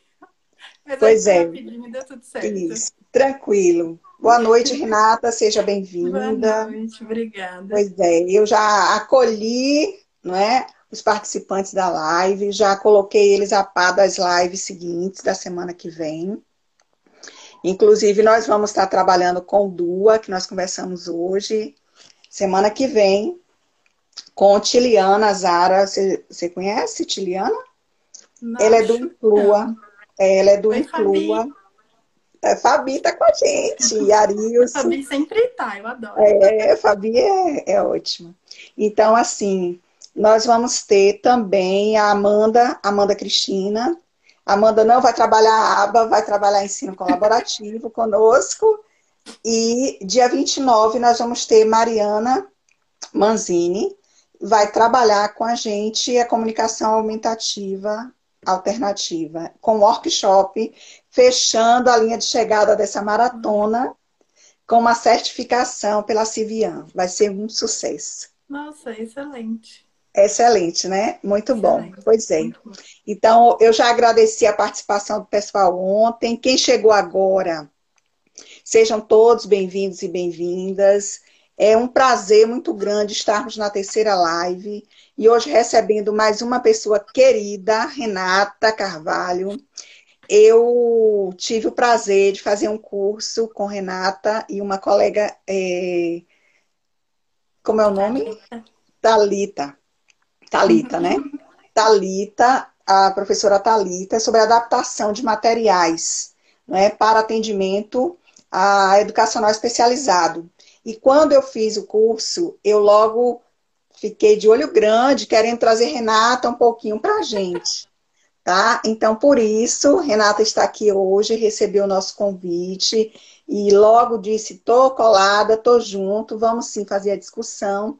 Então, assim, nós estamos adotando a, a seguinte metodologia: você vai ter um tempo entre 20 e 25 minutos para você fazer uma abordagem geral sobre a questão da adaptação de material, flexibilização, né? trazer algumas questões é, teóricas e questões também que devem ser pensadas. E daí então eu abro né, as perguntas no chat, que eu já pedi o pessoal para colocar aqui na interrogaçãozinha, e algumas que chegaram eu também faço e a gente vai discutindo. Só temos que terminar antes das 21, porque senão não fica gravada. As outras lives já estão gravadas. Quem não assistiu pode ir no meu perfil e vê-las, tá bom? E assim, Aí, Arilson está tá reforçando, está endossando que o curso foi ótimo, excelente, participou. que coisa boa, não é isso? Então, assim, vou apresentar a Renata direitinho, né? Como se faz a coisa. Dando continuidade à nossa maratona de educação especial, vamos para a terceira live. Nossa convidada é uma querida, Renata Carvalho. É, Renata é licenciada em Educação Especial pela UFSCar, Universidade Federal de São Carlos. Vocês vão me ouvir falar de UFSCar até o final, porque é onde tem, né, é o celeiro da educação especial, a pesquisa da educação especial está lá. Então, nós estamos trazendo esse povo para poder estar tá dialogando conosco. Tá bom? Ela é especialista em atendimento educacional especializado, é pós-graduanda em autismo e psicopedagogia, e ela atua como professora numa sala de recurso no interior de São Paulo, próximo a Ribeirão Preto. Aí não tá fazendo frio, Renata? Não. Ribeirão é muito quente. Ribeirão é muito, ah, pois muito é. Quente. Aqui faz um frio muito. Olha, olha como eu tô. Aqui 18 graus, 16, um caso. Não, aqui tá calor. Pois é. Então, assim, eu vou. Já falei da metodologia, já, já falei do, das nossas lives seguintes, então eu vou passar a falar para você, mas antes disso eu vou fazer a minha descrição. Eu sou branca, tenho cabelos curtos, loiros, estou de batom lilás e uma blusa de frio, gola alta, roxa, tá? E agora eu passo a palavra para Renata, você faz sua descrição e você pode começar conosco né, a sua fala. Seja bem-vinda, fique à vontade. O espaço é Obrigada. seu. Obrigada, Mari. Boa noite. Eu vou fazer minha audiodescrição rapidinho, então. É, eu sou branca, tenho cabelos cacheados curtos, castanhos. Ao meu fundo tem uma parede branca e metade de uma porta marrom aparecendo. Eu tô de batom rosa, meio vermelho, e, e uma camiseta preta. Uh, eu quero agradecer, primeiramente, o convite da Mari. A Mari é uma querida, foi uma cursista muito querida, muito especial, e eu fiquei muito feliz com o convite em poder partilhar um pouquinho. É, eu organizei mais ou menos a minha fala, tentando trazer um pouco da teoria sobre adaptação, mas como o tempo é muito, muito restrito e a Mari queria que eu falasse sobre a minha prática também, eu tentei fazer uma divisão. Então, serão mais algumas jogadas mesmo, né, do que uma explicação completa, porque o tempo é extremamente curto. É, Mari, vai me policiando quanto ao tempo, porque pode eu tô deixar. relógio por aqui. Aí tá, você me fala. Tranquila, mas eu vou 10. acompanhando. Sim, ok. Tá bom, obrigada. É, eu não sei, né, se a maioria que está aqui assistiu, se não assistiu, aconselho que assista a primeira live aqui da Maratona da Mari, que foi com a professora Cidenise. Ela trouxe aspectos muito importantes e que também são base para a nossa discussão de hoje. Então, o contexto histórico permeado por exclusão das pessoas com deficiência, a importância da nomenclatura, né? Então, a gente diz pessoa com deficiência e não o deficiente, porque pessoa a gente considera que vem muito antes de qualquer outra característica que essa pessoa possa ter. Uh, outro aspecto extremamente importante que ela trouxe foi a educação como um direito né? E não um favor. E o que a gente vê, eu estou né, no chão de fábrica, como o pessoal costuma dizer, das escolas, é que muitos ainda veem a educação especial inclusiva como um favor. É, pobrezinho, ele está aqui, ele ainda precisa tanto de ajuda, ah, mas só dele estar aqui no mesmo ambiente já tá bom, né? Só dele socializar já tá ótimo. E a gente sabe que não é assim que funciona. O direito à educação inclui habilidades sociais? Inclui, assim como para todos os outros alunos. Mas também inclui o direito à aprendizagem. E é esse o fator primordial da adaptação curricular. eu escolho falar adaptação curricular porque é o termo que as pessoas mais conhecem. E é o termo que está amplamente divulgado na legislação brasileira. Mas existem algumas discussões né, sobre esse termo. Então, flexibilização, adequação, e aí são discussões um pouco mais complexas. Mas eu vou continuar utilizando adaptação porque é o que eu sei que as pessoas me entendem mais facilmente, tá? então, a adaptação, ela vem para meio que fechar esse enlace que tem a educação como um direito, né? Ela vem como um acesso, e eu vou falar mais um pouquinho mais adiante. Antes disso, eu preciso falar sobre o meu ambiente de trabalho. Eu trabalho em sala de recursos multifuncionais e eu atendo alunos de todas as especificidades. o que vier na escola, eu posso atender dentro da sala de recursos. A nossa é, é uma prefeitura, então é esse o sistema, é essa dinâmica, diferente do Estado, por exemplo, que tem as salas específicas para cada é, deficiência, deficiência, ou para o transtorno do espectro autista, né? A minha é uhum. general, generalista, né? Como a gente costuma dizer. Uh, então, a sala de recursos serve para quê na escola? Para que, que a gente está lá? A gente está lá para articular o processo de inclusão. Então, essas crianças, esses adolescentes passaram para a escola regular. E aí, como é que faz com essa galera lá que ninguém sabia como fazer, ninguém sabia o que fazer nem por que elas estavam lá? Então, veio o atendimento educacional especializado. E aí, a lei coloca que ele pode ser efetuado de algumas maneiras e uma delas é dentro da sala de recursos. Então, esse é um dos papéis. Um papel, então, primordial que é o que a gente vai discutir hoje também, é sobre a articulação que o professor de educação especial precisa fazer quando ele está na sala de recursos. O nosso trabalho, então, não é somente ficar com os atendimentos específicos dentro da sala, que nós também temos que fazer, individual ou em pequenos grupos, né, atendendo a demanda desse aluno, mas a gente também precisa articular com os professores da sala comum e com todos os envolvidos no processo de ensino. Isso eu incluo é, merendeira, eu incluo funcionário da limpeza, eu incluo secretaria, gestão, porque todos eles precisam estar envolvidos para que a escola caminhe na mesma direção. Dentro da, da adaptação, né? Então, adaptação, se a gente pegar lá no, nos parâmetros curriculares nacionais, vai estar lá descrito que a adaptação é uma resposta educativa. O que, que é isso? A gente precisa garantir o acesso ao currículo desses alunos. Que currículo? o currículo nacional estabelecido, e aí vem os tipos de adaptação que nós podemos fazer. E, e aí elas se dividem em dois grandes grupos. As de grande porte são aquelas também chamadas sobre significativas, não sei como, se vocês têm alguma outra nomenclatura que vocês usam aí, Mari, tem?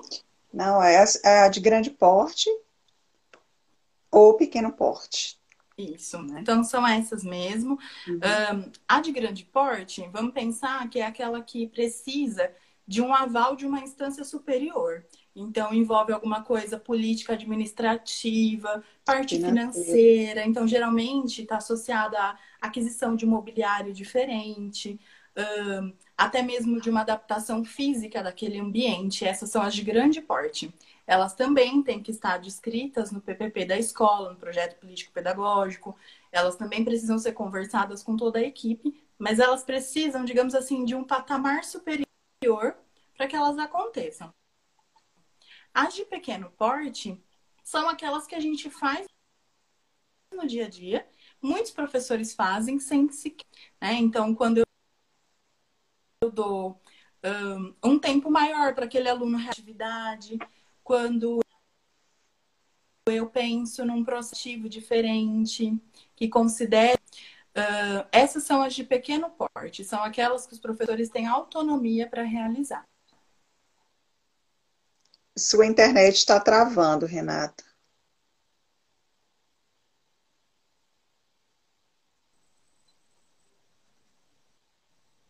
Renata, me ouve? Oi, travou aqui. Pois é, nós estamos te ouvindo, mas está carregando tua imagem ainda. Se quiser continuar falando, aí voltou. tá ok. Voltou? Voltou. Okay. Onde parou? Voltou. Voltou. Você tá. pode retomar. É, então, eu estava falando sobre as de pequeno porte. As da, isso, as de pequeno porte que nós podemos fazer na sala de aula sem precisar de um aval de superiores, né? porque nós podemos realizar tranquilamente. Dizer, isso. A gente realizar com total autonomia. A gente é o diretor de educação especial, assim como o professor da sala comum. O que acontece, né? A sugestão é que isso aconteça em consonância com toda a escola. Então, por mais que não precise de uma instância superior sabendo, a sua gestão escolar, os outros colegas de trabalho, eles precisam saber o que está acontecendo. Até mesmo para trocar figurinha, para ver o que está dando certo, o que, que não está dando. E aí, dentro desses, desse tipo de adaptação, a gente encontra o quê? Em que, que a gente pode adaptar no currículo? Tudo. A gente pode adaptar. No conteúdo que eu vou, ser, que, que eu vou trabalhar, eu posso adaptar, então, os objetivos, né? Se eu vou alterar conteúdo, eu altero o objetivo e vice-versa. Um, eu posso adaptar a organização, a organização da minha aula, a organização do espaço físico, uh, todo qualquer tipo de organização, os grupos da sala de aula, esses alunos, tudo isso envolve adaptação. Como eu vou organizar o ambiente físico e pessoal para que essa aula ocorra de uma maneira acessível para todos que estão ali. Uh, eu posso adaptar também a temporalidade, como eu já comentei. Então, o tempo que eu, que eu permito que esse aluno faça. Um, isso inclui os objetivos. Então, por exemplo, se eu estabeleço. Vamos pegar um exemplo aleatório. Se eu estabeleço que o Rafael precisa escrever Rafael, né? Geralmente, uma criança em processo de alfabetização demora um determinado tempo. O Rafael, que tem uma deficiência intelectual moderada, um pouquinho mais assim, que tem muita dificuldade, que já está no sexto ano, por exemplo, ele vai demorar um tempo maior. E isso pode e deve estar previsto no currículo do Rafael. Né? E isso envolve o tempo que ele vai precisar ali, que ele vai demandar para atingir esse objetivo. Eu posso também é, mexer na minha metodologia. Então, a minha metodologia ela está sendo acessível para todos. Uh, esse aluno exige uma metodologia específica para ele. Tem alguma que, se eu fizer uma alteração, eu atinjo todas, e aí entra um pouquinho do desenho universal, mas eu não vou, vou tentar não me aprofundar, porque senão a gente pode um pouquinho. Mas é, todas essas questões que a gente vai pensando, se você pensar com muito profissionalismo, com cuidado, a gente acaba indo para o desenho universal, porque a escola é para todos. Então, a minha aula precisa ser para todos. Você processo travou. De avaliação. O que é esse processo de avaliação? Eu exigir que o Rafael escrevesse Rafael na minha avaliação. Eu vou cobrar o quê? Eu vou cobrar interpretação de texto, que é o que a turma toda está fazendo? Não, eu vou cobrar Rafael certo? Ela precisa ser coerente. Por que, que eu sempre pontuo isso? Porque eu vejo muitos professores fazendo até adaptações muito adequadas durante as aulas, e aí chega na avaliação, ou aquele aluno não faz, então pede para que o, o profissional ali de apoio, estagiária, cuidadora, saia com ele da sala enquanto está todo mundo realizando a avaliação, ou então dá a mesma avaliação que deu para todo mundo, para esse mesmo aluno que não teve acesso aos mesmos conteúdos. Então, assim, é, isso precisa estar muito bem entrelaçado, precisa estar muito juntinho para que seja funcional. Para que eu consiga ver se o meu ensino foi efetivo, o que faltou nesse ensino, quais serão os próximos, então eu preciso retroceder, eu posso avançar. É, é, é isso que é de extrema importância que as pessoas ainda possuem muita dificuldade de entender. É, tem uma colocação sobre adaptação que é no curso que a, que a Mari participou, que a gente bateu muito, foi que a adaptação não é facilitar. Por que não é facilitar? Porque se o pai adaptação é facilitar o processo, eu vou pegar atividades infantilizadas. Tá travando. Entender que aquele. Travou? Ah.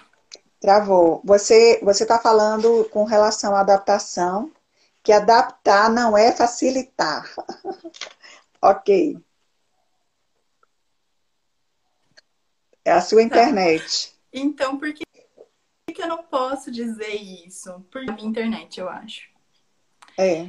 Porque se eu digo que adaptar é facilitar, quando eu vou pensar numa atividade, eu entendo que aquele aluno não é capaz de atingir o objetivo que eu quero, então eu vou sempre facilitar, ou eu vou pegar uma atividade muito infantilizada.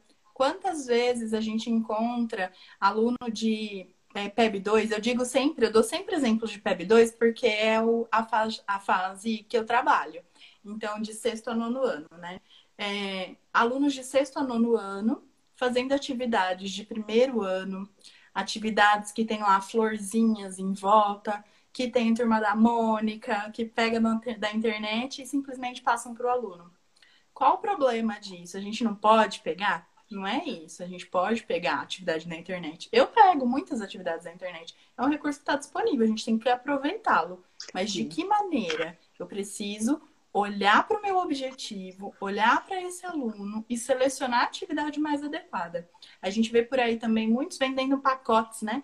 É, caderno de alfabetização para aluno Isso. com autismo. É, é, o que mais tem, shopping na internet. E uhum. por que isso? Porque as pessoas estão desesperadas em querer conseguir alguma coisa e você acaba pegando esses caminhos que não são muito adequados. E aí você pega atividades que não condizem com a realidade daquele aluno e você fica desapontado quando chega para ele ele não quer fazer. Né? Ai, mas esse aluno é muito indisciplinado, ele não tem interesse em fazer nada do que eu levo. Nossa, eu preparo atividade, eu trago, mas ele nem tchum. Por que, que ele nem tchum? Porque aquilo não é interessante, né? Aquilo, se, se a gente pega um adolescente, quando ele olha para aquela atividade, ele não precisa nem saber o que está ali. Se ele olha visualmente para aquela atividade e ele percebe, porque eles percebem o quão diferente é da atividade que o mundo fazendo, eles não vão querer fazer. Se tem é desenhos que tratam eles como se eles fossem crianças, eles não vão querer fazer, né? E aí a gente tem problemas comportamentais gigantescos, comportamentos extremamente inadequados, e, e os profissionais geralmente culpabilizam o aluno, né? É o aluno que não quer, é o aluno que não tem interesse, é a família, envolve tudo isso e não para para pensar no, na sua parte um, a gente acaba empobrecendo, empobrecendo esse processo, né? E não é essa, não é esse o objetivo da adaptação. A adaptação é para promover acesso ao currículo. E a gente faz isso levando em consideração o currículo que está pré-estabelecido e o nosso aluno especificamente. E aí, o que a gente precisa então para fazer a adaptação? Primordialmente, conhecer esse aluno. Se eu não conheço o meu aluno, eu não faço uma adaptação adequada. Eu vou pegar da internet, eu vou levar atividades que ele não vai querer fazer e assim por diante. Como eu conheço esse aluno? Mas, Renata, eu tenho 30, 40 alunos na minha sala de aula. Como é que eu conheço ele? Eu não consigo, eu demoro um ano para saber o nome de todo mundo. A gente sabe que é uma realidade, mas vamos pensar num contexto em que a maioria das escolas tem um profissional especializado ali. É aí que nós entramos. Eu não entro com a parte, né, ou eu não deveria entrar com a parte do conteúdo. O conteúdo cabe ao professor específico daquela área. Cabe ao professor de matemática, de história, de geografia, de ciências. A parte do aluno, eu posso entrar com propriedade, porque eu conheço aquele caso a fundo. Eu tenho esse privilégio, eu digo que é um privilégio, conhecer esse aluno a fundo, conhecer a família, compreender os processos de ensino e aprendizagem que são eficazes para ele, o que dá certo, o que, não dá certo. E aí a gente entra em colaboração, e que ótimo que você vai trazer alguém para falar disso, que é extremamente sim, sim, essencial. Sim. As pessoas têm muita dificuldade né, em trabalhar em conjunto. E isso é, é, afeta tanto os alunos que eu acho que a gente não tem noção do, de como isso afeta. E quando eu entro em colaboração e consigo realizar esse trabalho em conjunto, a probabilidade da minha adaptação ser um sucesso é muito maior. É muito maior. Porque, veja, eu vou entrar com o meu conteúdo específico, então, as estratégias, o conhecimento do aluno, o conhecimento da especificidade daquele aluno. E esse conhecimento vai muito além. Esse conhecimento vai muito além do laudo, né? Os professores, né, em sua maioria, costumam dizer assim: ah, é laudado, o que, que ele tem? E aí taxa aquele rótulo, né, deficiente intelectual. E, e, esquece que aquela pessoa tá ali. Existe uma pessoa por trás desse rótulo, existe uma pessoa por trás desse laudo médico, né? Como foi a vivência dela, o contexto ela está inserida, uh, qual é a personalidade dessa pessoa. A gente tem que considerar tudo isso. Isso é conhecimento de aluno. Um papel que me diz deficiência intelectual, autismo, seja lá o que for, ele não me diz quase nada sobre aquele aluno. Ele me traz algumas, ele pode me trazer alguns caminhos, né? Clarear algumas ideias, com certeza, mas ele me diz muito pouco do que eu ainda preciso saber sobre ele. Por isso a importância de avaliar. E isso tudo, avaliar profundamente, por exemplo, a gente consegue na sala de recurso.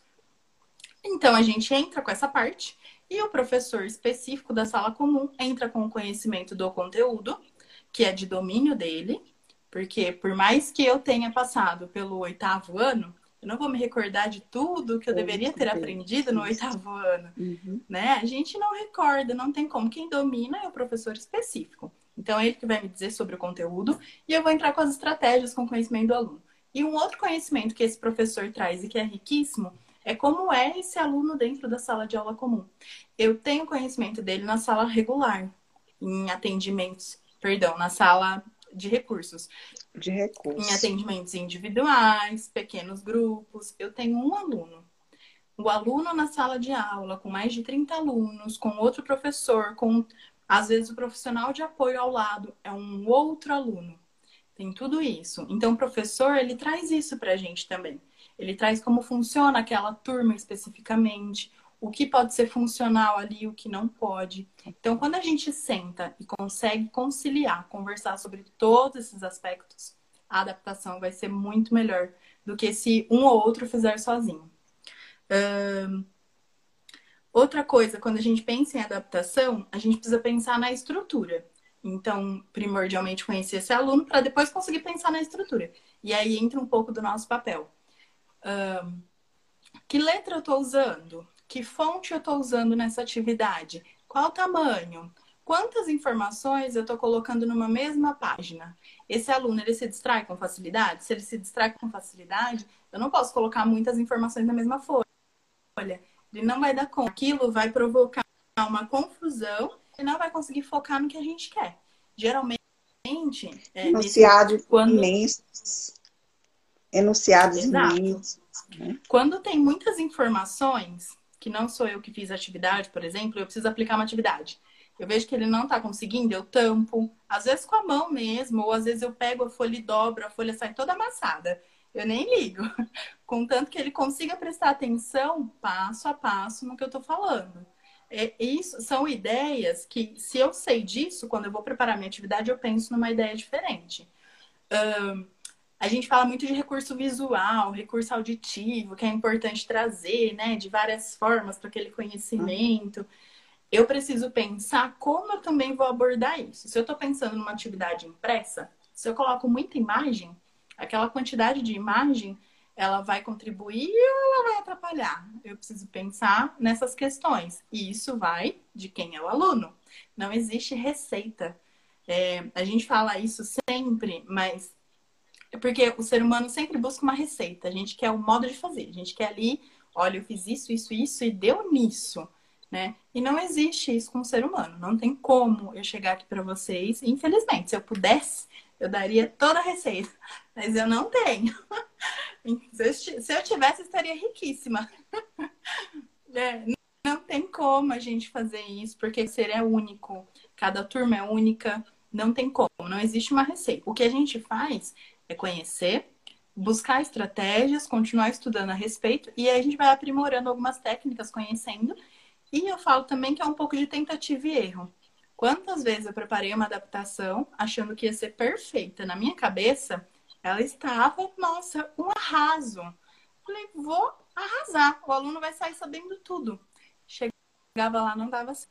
E aí a gente fica, né? Poxa vida, eu me esforcei, demorei tanto preparando e não deu certo. Faz parte. Amiga, Por que, que não deu certo? Tá? Beleza. Então, vou acelerar. A Mari pediu para eu contar sobre a minha prática. E como era, né, antes da pandemia e uhum. como está sendo agora. Antes, eu esbarrava em todas essas barreiras que eu estou comentando. Uh, professores muito resistentes, que têm dificuldade em entender, de de se colocar e de tentar alterar a sua metodologia, a forma como eles dão aula. Professores que trabalham ao mesmo, muito tempo da mesma maneira apresentam uma resistência muito grande. Uh, e são essas barreiras, né? Eles entendiam que o profissional de educação especial na escola é o responsável por fazer tudo. E não é assim que funciona. É impossível eu conseguir dar conta daquele aluno em sala de aula com todas as aulas e do meu atendimento. Eles precisam entender esse processo de colaboração. Eu estou nessa escola há pouco mais de um ano, quase dois anos, e esse processo é de formiguinha. A gente está aprendendo, está aprendendo junto sobre isso. E, e aí agora, nesse período, então, mesmo é, nessas dificuldades, existiam professores muito parceiros também, que a gente conseguiu algumas parcerias. E eu levei alguns recursos, eu fabricava, mas isso nessa conversa. Olha, Renata, eu preciso dar uma aula de ciência sobre fotossíntese. O que, que eu posso fazer? Não sei o que fazer. Eu ia lá, preparava um recurso, levava, olha, tá bom, olha, o que, que precisa ter e tal, conversava e aplicava. E muitas vezes esse recurso era útil para toda a sala, desenho universal. Era útil para todo mundo e todo mundo saía falando: "Nossa, o recurso que o fulaninho usou me ajudou também". É esse o objetivo principal, assim. Uh, e aí agora durante esse período da pandemia, no início, nós estávamos fazendo as adaptações. Eu tenho aluno de sexto a nono ano e eu fazia adaptação de todas as matérias e de todos os anos. E isso é muito complexo, porque eu não tenho domínio da área, né? E, e aí, na tentativa, agora nós estamos num outro processo. Nós estamos aproveitando esse período que os professores estão em casa. Não que eles estejam à toa, não é isso. De maneira alguma, está sendo uma fase muito complicada para todo mundo. Verdade. Mas a gente está aproveitando o horário de trabalho para encaixar formações. Nós começamos uma formação geral sobre o que é adaptação, como funciona esse processo, qual o papel de cada um. E, e agora a perspectiva é que a gente possa fazer algumas, algumas reuniões, algumas formações específicas de área, específica falando sobre os alunos. Para quê? Para que eles se envolvam nesse processo e consigam construir junto com a gente, né? De mãozinha dada mesmo. Para depois a gente ir retirando essas dicas, como a gente faz com o aluno, né? No ensino é, a gente fornece todas as dicas. Né? E, isso. E depois a gente vai retirando para que esse, esse ser humano. É, licença. Manu está perguntando onde é isso. Ela está falando de uma cidade do interior de São Paulo, próxima a Ribeirão Preto, Manu. Pode falar, continuar, isso. Renata. E aí, para que depois essas pessoas consigam realizar esse processo sozinhas. Não é completamente sozinhas, eu ainda estarei ali, mas eu estarei de uma forma mais adequada, né? De uma forma que é, seja condizente com o meu papel como professora de educação especial e ele esteja fazendo o papel como professor de sala comum. Uh, é basicamente isso que a gente está fazendo, é muito complexo, existem várias discussões, a gente poderia ficar aqui horas e horas falando, mas acho que eu tentei trazer, não sei se deu para pegar um pouquinho da ideia de como está sendo. E assim, as perguntas, eu, é, eu vou, Mamari está aqui colocando que dupla. Tem gente aqui falando. Aí, Ai, Renata faz um trabalho incrível no Fundamental 2, tiro meu chapéu eu também. Fiz curso com ela e sei como ela é fantástica. Então, Renata, olha só. Você trouxe alguns pontos na sua fala que com certeza nós estenderíamos aí para discussão. Só que eu tenho algumas questões que eu acho que você vai retomar algumas, alguns pontos da sua fala e aí vai esclarecendo mais e a gente vai dando conta até chegar ao nosso horário, porque eu tenho aqui para controlar, né? Então, assim, a questão 1, um, né, que chegou para mim, é adaptação, flexibilização e adequação curricular. Existe alguma diferença nesses, nesses conceitos? É, existem algumas diferenças teóricas, né? É, e aí tem longa discussão, não dá para trazer tudo. Uhum. Mas basicamente, é, a discussão da, da teoria é que a palavra adaptação curricular, ela vem lá do modelo médico. Então, que existe algo ali a ser consertado e a gente entra com adaptação nesse sentido. Na prática, o que a gente faz, tudo que eu disse um pouco para vocês, é muito mais próximo de uma flexibilização ou adequação curricular. Esses termos eles são encontrados bem juntinhos assim na literatura. E, e o que, que eles trazem? Que a gente precisa trabalhar essa flexibilização do ensino, do processo de ensino, das unidades escolares para atender a todos e a cada um. É mais ou menos essa a diferença. E a gente ainda, ainda consegue ouvir ajuste. Eu fiz um ajuste aqui na atividade, ele conseguiu é responder, né? Nós ainda temos aí o ajuste. Ah, Para uhum. você, adaptações curriculares exclui ou inclui o aluno com deficiência? Essa é uma grande discussão também, né? Aí são temas muito polêmicos, como você disse ontem com a Mamari. Para a Mamari, né? E tô corrida, a gente precisa de uma live maior. Mas é que assim, a adaptação, tudo isso que eu tô dizendo, ela tá aí para ajudar na inclusão. É para fazer parte desse processo de da entrada desses alunos, que apesar de fazer muito tempo cronologicamente, historicamente, a gente está no processo inicial desse processo, Isso. né? Uhum. Então ainda tem muitas barreiras que a gente precisa enfrentar. E a adaptação está aí para ser posta no sentido de incluir esse aluno.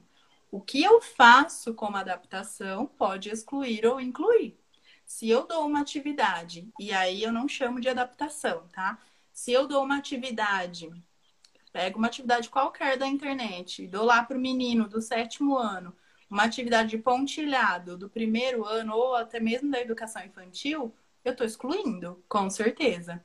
Né? Ele está ele tá sendo segregado dentro da própria sala de aula. Ele está ali, mas ele não faz parte do todo. E isso é exclusão. Agora, se eu pego uma atividade baseada no que está todo mundo falando, Tô falando bem por cima, tá todo mundo falando do mesmo tema, do mesmo assunto, e eu trago aquilo para ele pensando na especificidade, no que ele é capaz de fazer naquele momento e nos objetivos que eu estabeleci. OK, eu estou incluindo esse aluno. É, tem até uma questão aqui. Dar uma atividade fora do assunto da aula para um aluno público da educação especial é inclusão? Não, né? Você disse agora. Que respondi. Sim, é, é, mas é justamente veio a pergunta com, né? E você já, já tinha colocado que não, né? Uh, adaptar é facilitar a atividade? Não, acho que eu já deixei, tentei deixar bem explícito. E eu sempre falo, porque a gente ouve muito disso, e é um caminho muito perigoso, muito perigoso. E né, o fato da gente poder adaptar não significa que a gente pode ir tirando todo o conteúdo do currículo Isso. e fazer como a gente bem quer. Você precisa pensar, aluno não tem pré-requisito para esse objetivo, ou eu não sei ensinar esse objetivo para esse aluno. São coisas diferentes. Ok.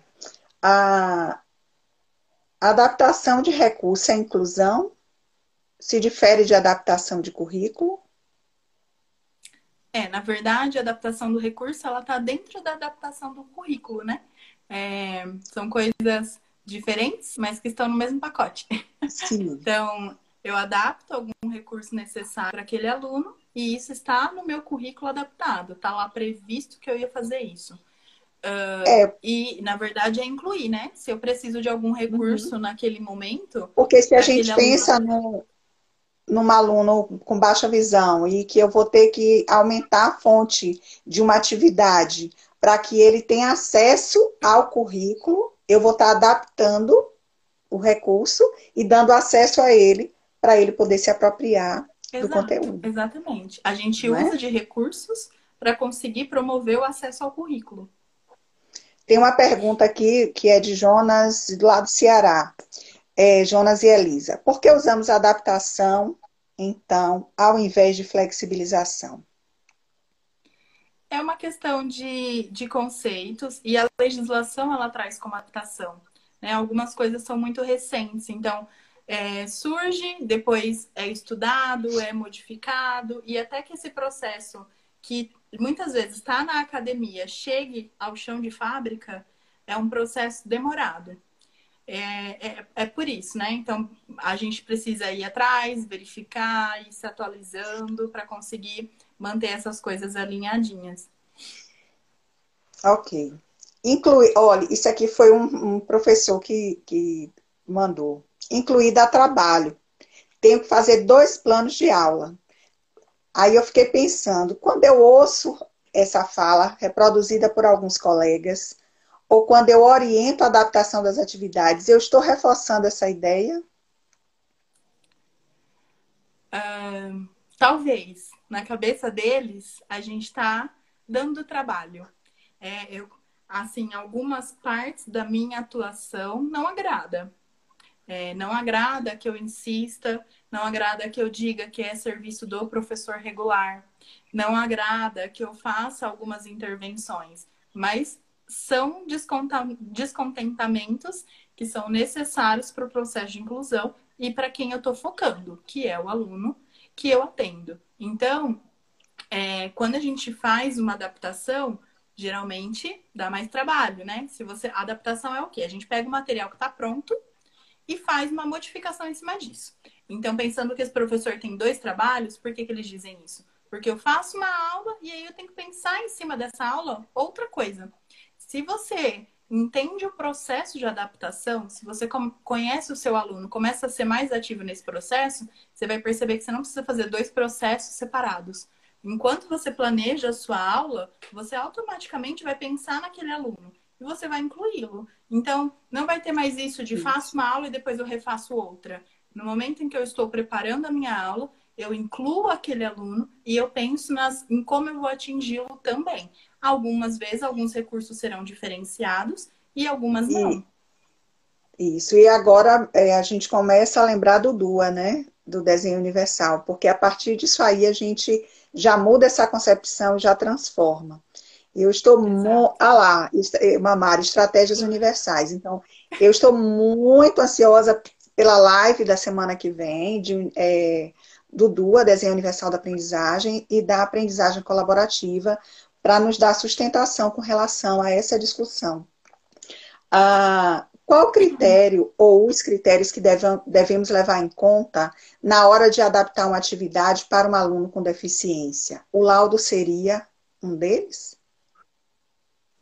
É, como eu, é mais ou menos que eu já comentei também, né? A gente uhum. leva em consideração o laudo, com certeza, mesmo como foi esse processo para conseguir esse laudo. Então, quem foi atrás, como descobriram, o que a família sentiu nesse processo, é, como esse laudo foi elaborado, por quem, quando. A gente leva em consideração tudo isso. Mas isso me diz pouco sobre o aluno, novamente. Eu preciso conhecer as individualidades de cada um. Eu preciso conhecer do que ele gosta, do que ele não gosta, o que é atrativo, reforçador, né, para aquele comportamento que eu quero atingir, o que não vai ser. É, essas coisas são muito peculiares, são muito individuais. Antes da deficiência, existe a pessoa, existe uma história que deve ser considerada. Por isso, a gente precisa conhecer esse aluno, a gente precisa fazer essa avaliação inicial, como você colocou, para a gente ver as necessidades, interesses, potencialidades, acompanhar a resposta né? A resposta educativa, porque cada um vai responder de uma forma ao que eu estou explicando, ao que eu estou ensinando. Né? Fazer o acompanhamento dessa resposta educativa, para daí então é, começar a fazer esse trabalho colaborativo. Figura do professor da sala regular, não, da sala comum. Olha, cadê esse Denise para brigar, para me chamar a atenção? Da sala comum, né? da sala comum com a, o professor do AE, para que a gente possa fazer né, esse casamento perfeito, pensando nesse aluno. No ah, aluno sempre. No aluno sempre, isso. Ah, o que devo aplicar? Como devo aplicar a avaliação da turma? Avaliação? A avaliação sempre é um gargalo, né? Pelo menos aqui na, na no meu chão de escola, né? Então, assim, a rede comum, ela sempre questiona, ela sempre busca é, como eu vou avaliar? Então, de que forma eu posso aplicar a avaliação?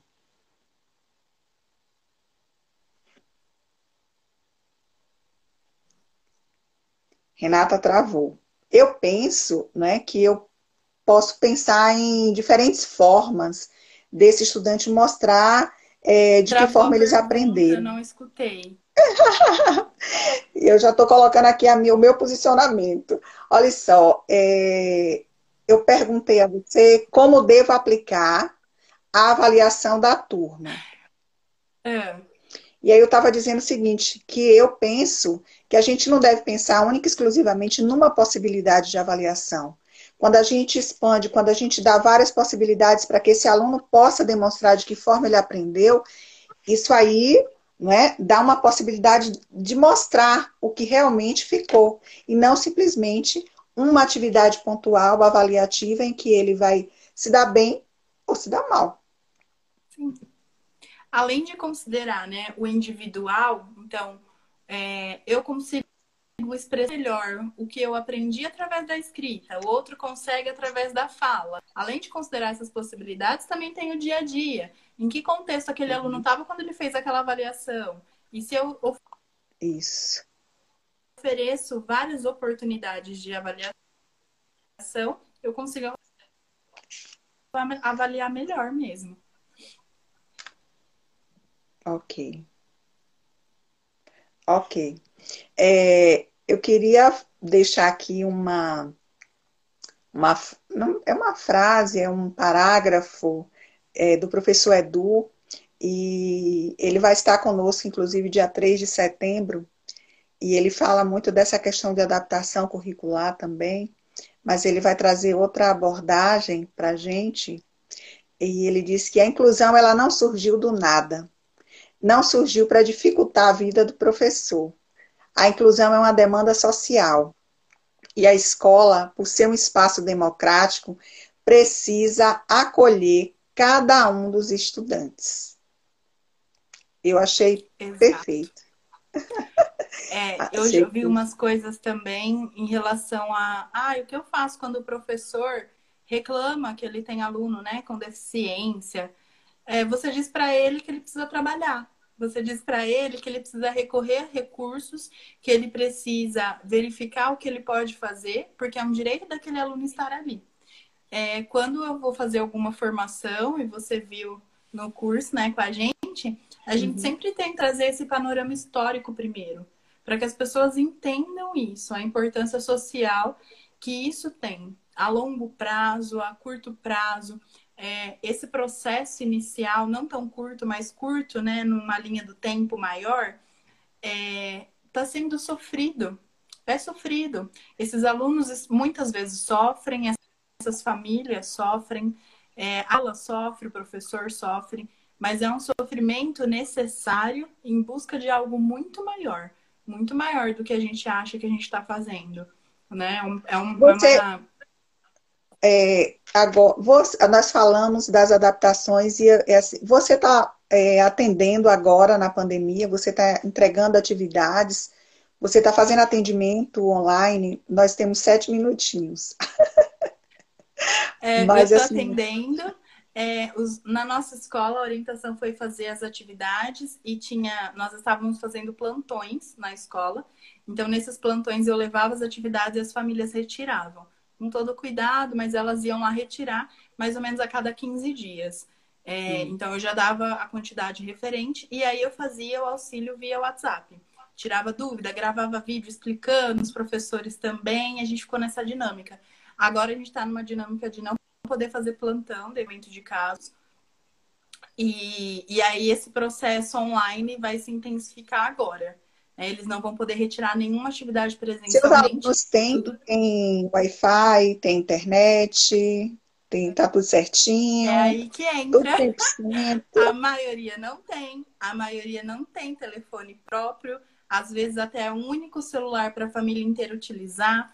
Muitos deles usam 3G, né, 4G, não tem uma, uma internet adequada em casa. Então, eu não posso ficar fazendo videochamadas, por exemplo, que gasta o consumo de dados é muito maior. Uhum.